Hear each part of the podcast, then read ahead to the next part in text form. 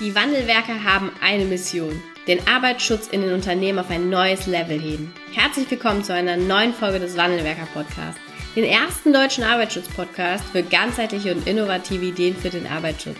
Heutzutage können Informationen schnell gegoogelt werden. Experten, die mit neuen Strategien und Methoden Arbeitsunfälle nachhaltig reduzieren, sind gefragter denn je. Die Wandelwerker zeigen Geschäftsführern, Sicherheitsingenieuren und Fachkräften für Arbeitssicherheit Schritt für Schritt, wie genau das funktioniert und wie damit den stagnierenden Unfallzahlen ein Ende gesetzt wird. Es gibt keinen Grund, länger zu warten. Jetzt ist der Zeitpunkt, um Arbeitsunfälle zu reduzieren. Hallo und herzlich willkommen zu einer neuen Podcast-Folge im Wandelwerker Podcast. Ich habe heute einen großartigen Gast, passend zur ähm, ja, an, anstehenden Jahreszeit. Ich begrüße ganz herzlich äh, Claudine Strehl. Hallo. Hallo, guten Morgen und vielen Dank für die Einladung. Ja, danke, dass du der Einladung gefolgt bist, auch relativ spontan. Ähm, und ich freue mich total, dass du hier bist. Du bist ähm, ja beim Institut für Arbeitsschutz, also beim IFA der DIUV beschäftigt und äh, leitest dort den Bereich der Strahlung. Und das deutet mhm. schon mal so ein bisschen darauf hin, äh, in welche Richtung es heute auch gemeinsam in der Podcast-Folge geht.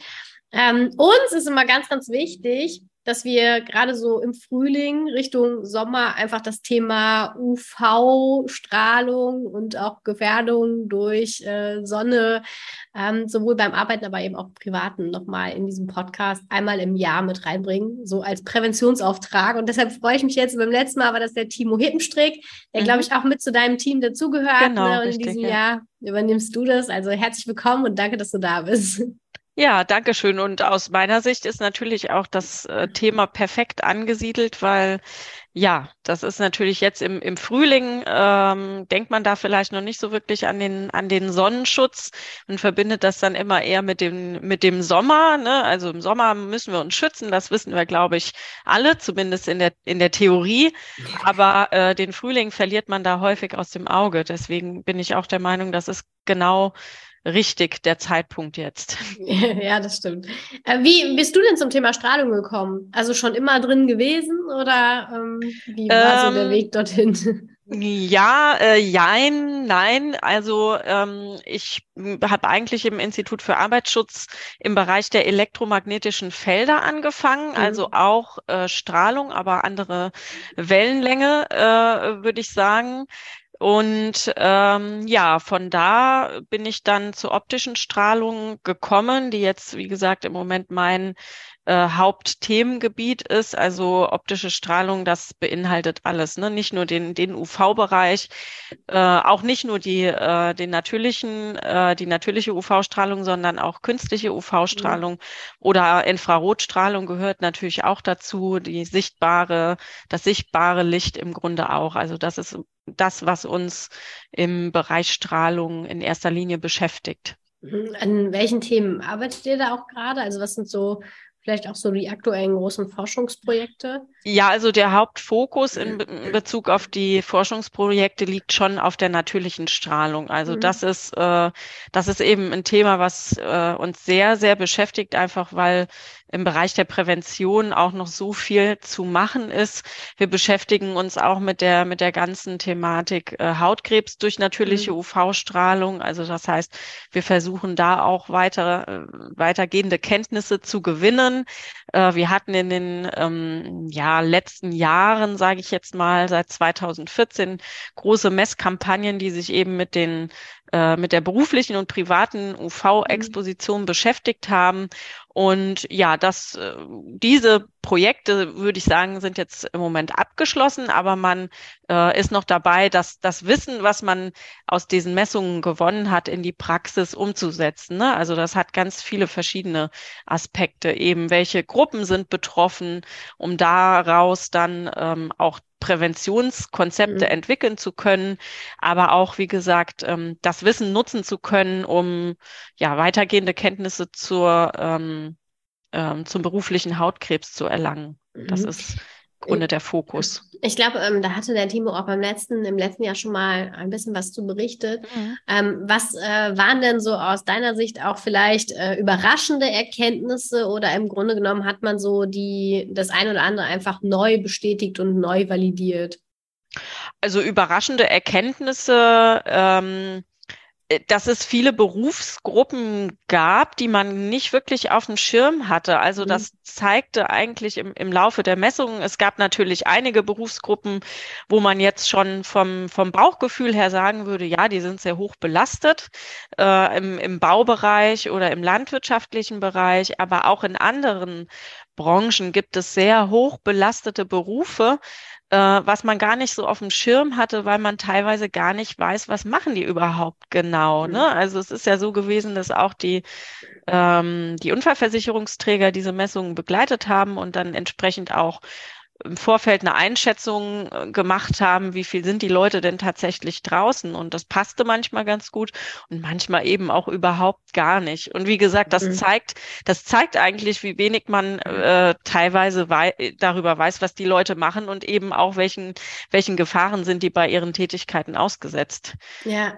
Ja, ja, das stimmt. Ich glaube, ich meine mich ganz dunkel zu erinnern, dass es insbesondere auch für Erzieher ein Thema war, ne? Die relativ auch, ja. ja. relativ viel eigentlich im Sommer tatsächlich auch draußen sind, wo man das gar nicht so sehr auf dem, ähm, ja, auf, auf dem Schirm hat, dass das, mhm. dass einfach auch eine große Belastung stattfindet.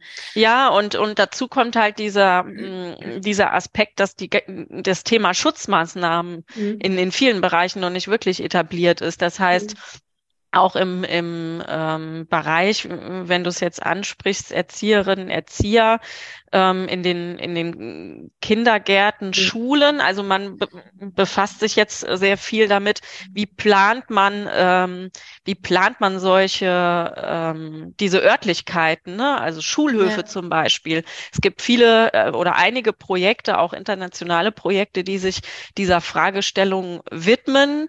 Äh, also wie kann man Schatten auf diese Plätze bringen in diese Bereiche, aber natürlich auch, äh, das, das Ziel geht ja auch noch weiter in alle öffentlichen Bereiche, ne? also mhm. Stadtplanung oder ähnliches. Und da, wie gesagt, stellt man fest, dass da die ganzen Schutzmaßnahmen noch wirklich dürftig sind und da muss man sich eben überlegen, äh, wie man das jetzt in Zukunft besser oder anders gestaltet. Und das, das ist eben auch ein Aspekt, der da noch mit reinspielt. Ah, okay, ja, ja, verstehe. Ja, sehr cool.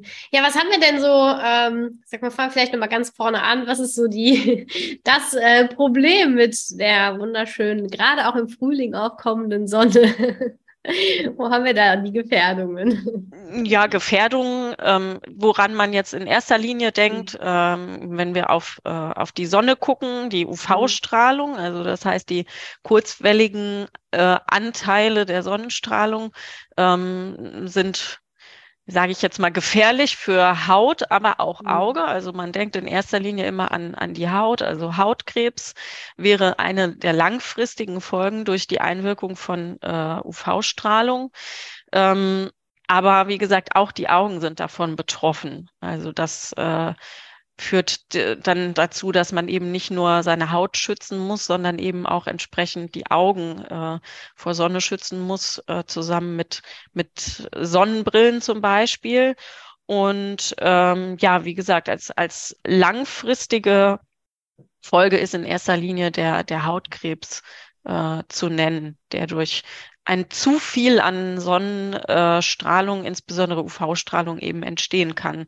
Nach, ja, nach, in der Regel nach, nach vielen Jahren mhm. oder sogar Jahrzehnten. Also es ist tatsächlich so, dass ähm, man das ganz gut sehen kann in diesen Statistiken, dass diejenigen, die jetzt bei uns, äh, bei den, bei der Unfallversicherung quasi als äh, BK, also Berufskrankheitenfälle äh, auftauchen, die sind in der Regel schon in Rente, weil das mhm. eben, die sind in ihrem ganzen Berufsleben dieser äh, Gefährdung ausgesetzt gewesen und die Erkrankung entsteht aber erst äh, mit sehr, sehr großer zeitlicher Verzögerung dann. Haben wir da noch ansteigende Zahlen auch oder also was, was die BK angeht, bezogen auf Hautkrebs durch Arbeitsbedingungen? Ja, also man hat in den letzten Jahren immer einen Anstieg gesehen. Es ist jetzt mhm. tatsächlich so, dass diese, und das ist, glaube ich, aber in, in, nicht nur bei uns im Bereich so, das ist in vielen Bereichen so, dass Corona bedingt diese Statistiken so ein bisschen äh, mhm ja, die stagnieren oder gehen teilweise eher auch so ein bisschen nach unten und man hat, man ist sich noch nicht so ganz im Klaren darüber, wo, woher das kommt. Also ich äh, würde mich sehr wundern, wenn die Zahlen tatsächlich nach unten gehen würden. Das wäre, äh, das wäre natürlich toll, aber es ist eher, man kann es sich wirklich nicht vorstellen, wenn man sich da zum Beispiel Australien anguckt, die ja wirklich schon seit Jahrzehnten auch mit Präventionskampagnen mhm. äh, zugange sind und da, ne, da, da sinken zwar die Hautkrebszahlen, aber wie gesagt, auch das dauert eine Weile. Ja. Aber wie gesagt, Corona-bedingt ist es eher so, dass man vermutet, dass halt auch eine große äh, dass es eine große Dunkelziffer gibt. Mhm. Also viele Fälle, die da entsprechend nicht mhm. gemeldet wurden, weil die Leute, weil es nicht entsprechend erkannt wurde. Ne? Die Leute mhm. sind nicht zum Arzt gegangen. Mhm. Äh, hat man, wie gesagt, in, in vielen Bereichen. Okay, ja, das, das ist natürlich für gerade so ein Thema, was eine lange Latenzzeit hat, relativ unplausibel, ne? dass es dann durch eine, eine Pandemie ähm, weniger Hautkrebsfälle über die letzten 20, 30, 40 Jahre dann auch geben, äh, gegeben hat. Ne? Sondern, ja, ja, vor allem äh, würde ich jetzt mal behaupten, dass in, in den Pandemiezeiten die UV-Exposition sogar höher war als in den, in den Jahren davor vielleicht, äh, ja, berufsbedingt, weiß ich nicht, aber im privaten Bereich würde ich mal behaupten, ja. ja. Ja, das würde ich vermutlich auch so denken. Also wenn ich jetzt auf meine Corona-Zeit zurückblicke, war ich schon auch durchaus im Garten das eine mhm. oder andere Mal. Ja. ja, da war man eben froh über jede, jeden Moment, ja. den man auch mal draußen an der frischen Luft sein konnte. Und ja, ja. also. Ähm, ich finde, ähm, oder was mir mal ein ganz wichtiger Punkt ist, vielleicht kannst du da auch noch mal ein bisschen was zu sagen. Es ist ja nicht so, dass ähm, die äh, UV-Belastung erst im Sommer richtig hoch ist, sondern mhm. die Gefährdung ist eigentlich im, oder die UV-Belastung ist eigentlich im Frühling, glaube ich, besonders stark oder hat dann eben auch noch unterschiedliche Ursachen dadurch, dass natürlich die Haut jetzt über den Winter gar keine mhm. Sonne mehr gewöhnt ist. Vielleicht kannst du da noch ein bisschen was zu sagen, warum es gerade auch jetzt, wo es nicht so ähm, noch nicht so heiß ist, wo wir vielleicht auch gerne uns noch mal in die Sonne stellen, ist es eigentlich das größte Risiko überhaupt.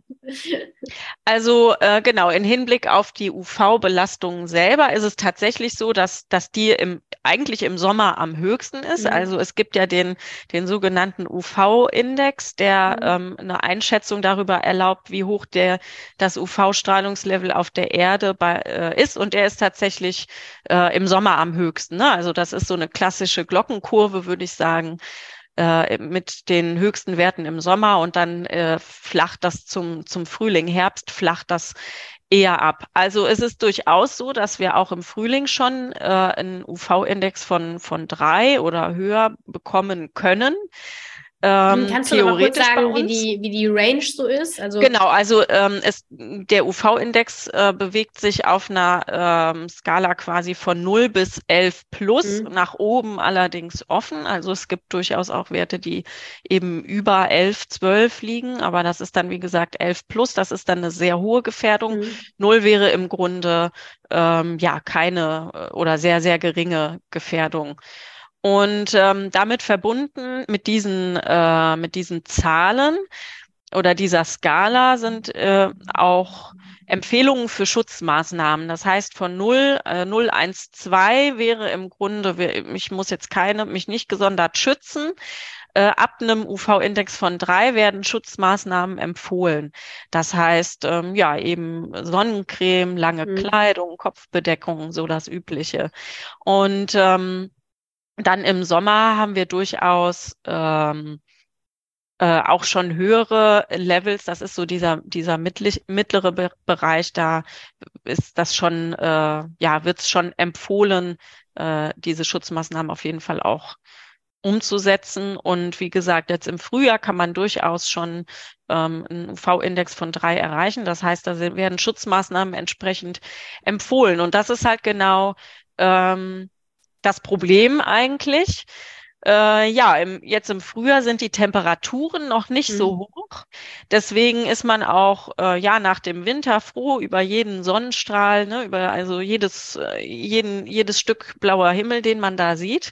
Ich äh, spreche spreche aus Erfahrung. Ich kann mich davon ja auch nicht frei machen. Deswegen ähm, ja und dann unterschätzt man diese äh, die Gefährdung, die da aber schon vorliegt. Man denkt sich dann, ach ja, die ist ja jetzt noch nicht so, die Sonne ist ja noch nicht so stark, es ist ja auch noch nicht so warm und geht dann halt auch gerne raus, ohne irgendwie sich zu schützen äh, oder sich entsprechend einzucremen oder ähnliches. Und äh, das ist im Grunde das Gefährliche daran. Also mhm. man unterschätzt diese Gefahr. Setzt sich die, dieser dann völlig ungeschützt aus und dementsprechend äh, ist dann auch die Schädigung umso größer. Und im Sommer muss man ja sagen, da würde man sowieso nicht um die Mittagszeit, je nachdem wie die Temperaturen sind, würde man sich sowieso nicht um, um die Mittagszeit unbedingt in die, in die Sonne knallen und äh, ja, am Strand auch eher nicht ungeschützt. Also das mag sicherlich auch vorkommen, aber ich denke, denke und hoffe, die meisten ähm, die, die so ähm, ja, exzessiv dann draußen sind, schützen sich auch entsprechend. Aber wie gesagt, das wäre, wäre aus meiner Sicht äh, das, was am gefährlichsten ist. Mhm. Und da muss man auch sagen, das haben wir im, im Rahmen unserer Messungen eben auch sehen können, dass teilweise die, diese Kurve, also die tatsächliche Exposition, auch in die Früh, Frühjahrsmonate verschoben ist. Mhm. Das heißt, die Leute haben da äh, höhere Belastungen aufgewiesen in den Monaten April und Mai als mhm. in den Sommermonaten selber. Und ich denke, das hat vielleicht auch etwas mit diesem, äh, mit dieser Thematik zu tun, wobei man ja sagen muss, im privaten Bereich kann man ähm, kann man das eben beeinflussen. Da kann man sich aussuchen, wann man wie, wo, wann draußen ist. Das ist natürlich ja. im beruflichen Bereich eher äh, selten gegeben. Ja, ja, das stimmt. Und ähm, diesen äh, UV-Index, den kann ja grundsätzlich erstmal jeder einsehen. Ne? Das ist ja mhm. nichts, was nur genau. euch zur Verfügung steht, sondern das ja. ist etwas, was man eigentlich auf ja, den gängigsten Plattformen ähm, und auch Anbietern mit, mit äh, sich angucken kann. Ne? Wo bewegen wir uns da, oder? Genau, also da gibt es viele mhm. Informationen zu, auch so für die für die Öffentlichkeit beim Bundesamt für Strahlenschutz zum Beispiel mhm. viele äh, interessante Informationen dazu. Und ähm, das ist jetzt, wird jetzt auch hoffentlich immer mehr kommen, dass das auch in den Wettervorhersagen mhm. quasi mit äh, beinhaltet ist. Also das, das ist, das ist nicht überall so, aber in manchen dieser Wetter-Apps gibt mhm. es diese zusätzlichen Informationen. Mhm. Und ähm, ja, aus unserer Sicht wäre es natürlich begrüßenswert, diesen, den UV-Index als ähm, sage ich jetzt mal, als Tool für äh, für die Awareness-Steigerung mhm. nutzen zu können, weil das einfach was, was relativ Einfaches ist. Das ist eine, eine Skala, da weiß man direkt, wo ist man und äh, wird dieser, wird sich dieser Gefahr eben bewusst. Mhm.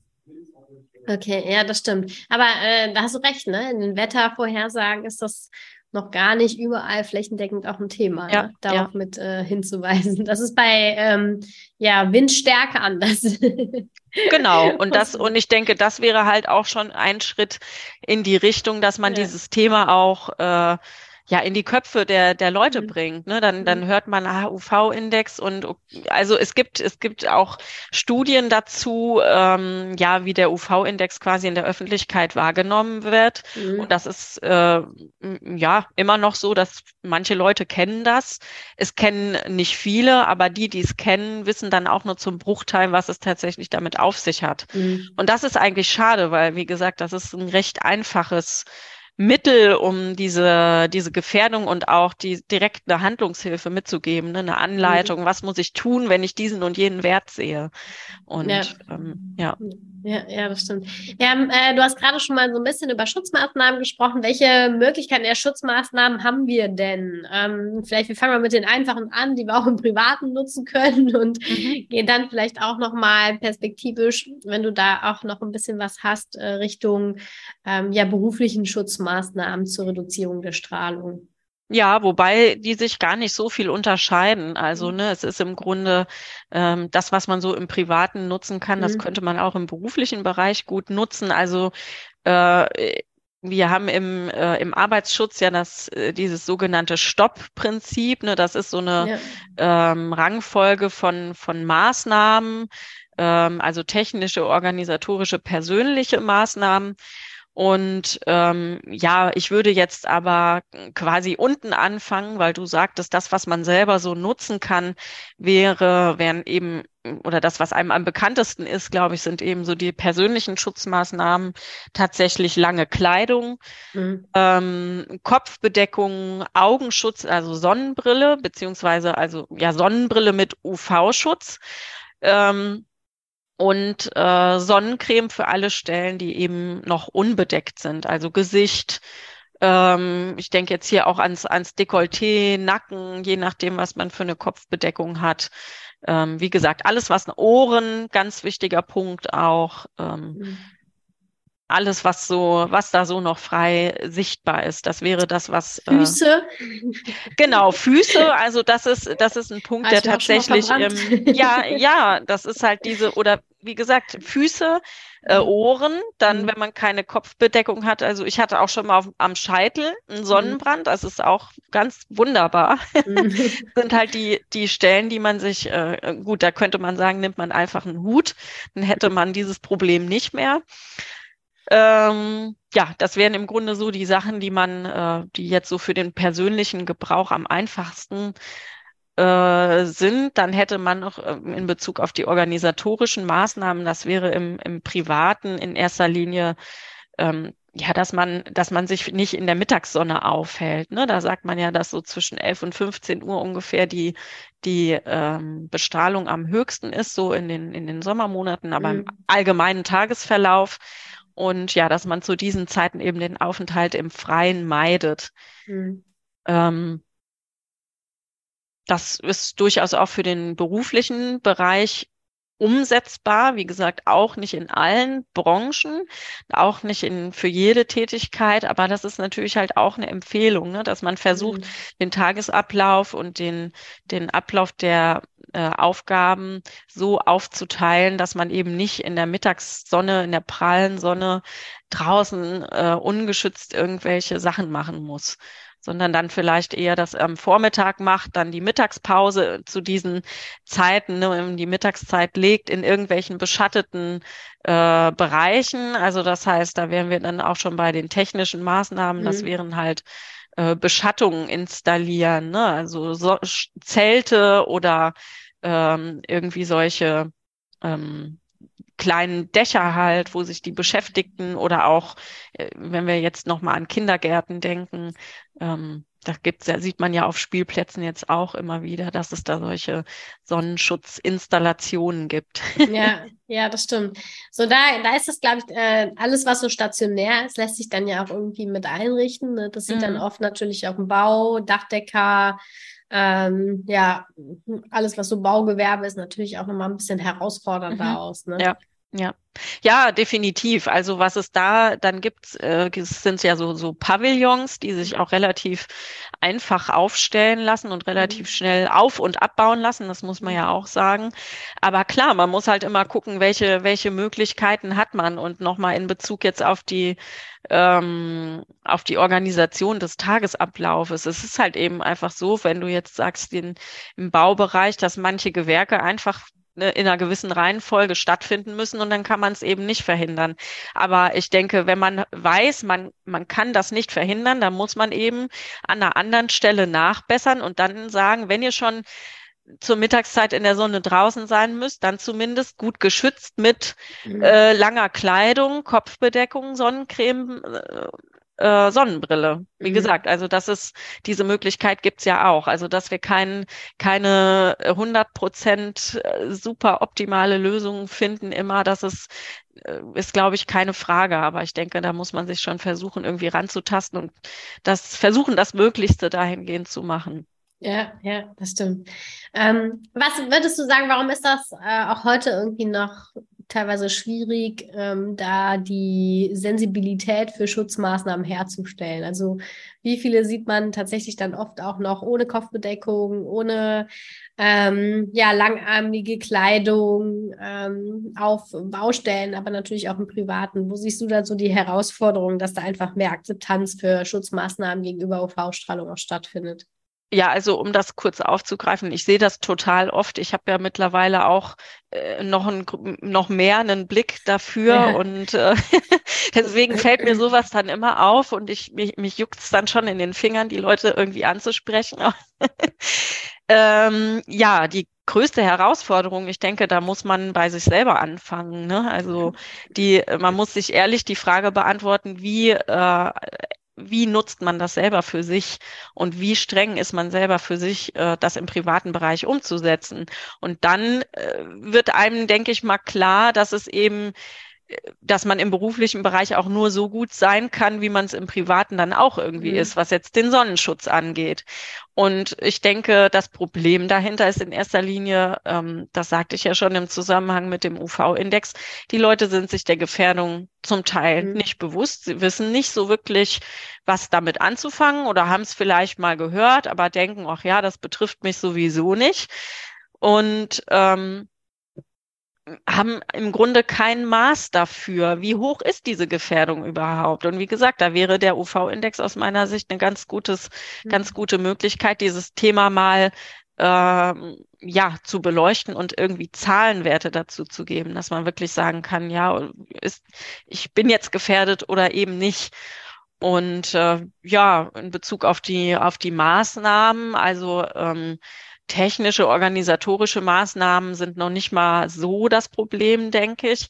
Das sind eher so die persönlichen Schutzmaßnahmen eine Herausforderung. Also lange Kleidung im Sommer, da hört man dann häufig, oh, nee, das ist mir zu warm und mhm. ne, das ist halt einfach unbequem und das ist, ja, ist für die Leute nicht wirklich, äh, nicht wirklich eine Alternative, obwohl ich jetzt mal behaupten würde, dass viele das auch gar nicht wirklich ausprobiert haben. Also es gibt ja mittlerweile in ähm, ja für Schutzkleidung, UV-Schutzkleidung, das sind ja auch viele Funktionstextilien.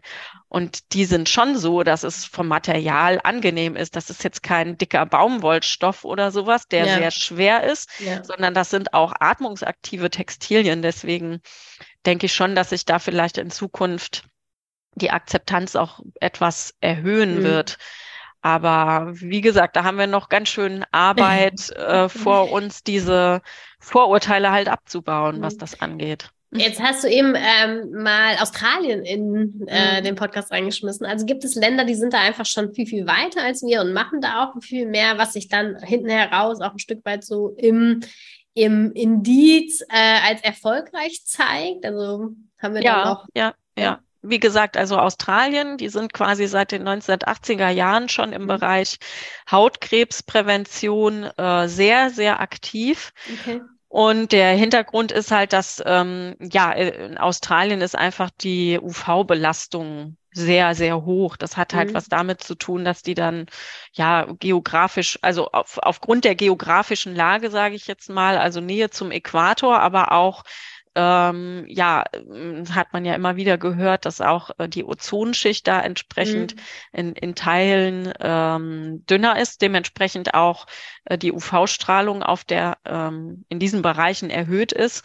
Und ähm, ja, ich habe jetzt letztens äh, noch schöne ähm, UV-Indexkarten für, für Sommer, äh, oder für die für die mhm. einzelnen Jahreszeiten für Australien gesehen und da muss man sagen, also der äh, in der UV-Index-Skala ist dieser Bereich der sehr oder extrem hohen äh, UV-Belastung, der ist so lila eingefärbt. Mhm. Und ähm, ja, in den Sommermonaten ist quasi fast ganz Australien komplett lila. Also okay. in Deutschland bewegen wir uns eher so im mittleren Bereich. Äh, und ja, in Australien ist das schon sehr, äh, die, ist die Belastung sehr hoch. Und ähm, da hatte ich auch in, noch gelesen, dass äh, zwei Drittel der ähm, Bevölkerung in Australien wird mindestens einmal im Leben an Hautkrebs erkranken. Das sind so die wow. Schätzungen und das finde ich auch schon eine Menge. Und wie gesagt, dementsprechend ist man dieses Thema da sehr äh, mhm ähm, stark angegangen. Und ja, das macht sich mittlerweile auch schon bemerkbar in äh, Verhaltensänderungen und dementsprechend mhm. auch Rückgang der äh, Hautkrebszahlen. Zum okay. Glück, muss man sagen. Ja, Aber wie ja, gesagt, das ist, wenn man sich anguckt, wie lange da die Laufzeit ist, ja. Das ist ein Marathon, ne? Kein Sprint. Ja, ja, definitiv. Ja, das stimmt, ja. ja. Ja, super, ja, spannend. Vielen, vielen Dank. Vielen, vielen Dank für auch nochmal die, die Hintergrundinformationen, ähm, auch fürs Aufklären. Ne? Ich finde das ganz, ganz wichtig und Gerne. mir ist es auch äh, gerade für, ähm, für meine Kinder liegt mir das immer am Herzen, dass wir da einfach ein bisschen besser werden als vielleicht noch in den letzten Jahrzehnten. Mhm. Und deshalb ähm, Dankeschön, danke, dass du da warst und weiterhin natürlich viel Erfolg mit den unterschiedlichsten Forschungsprojekten in diese Richtung. Vielen Dank. Vielen Dank, dass du heute wieder dabei warst. Wenn dir gefallen hat, was du heute gehört hast, dann war das nur die Kostprobe.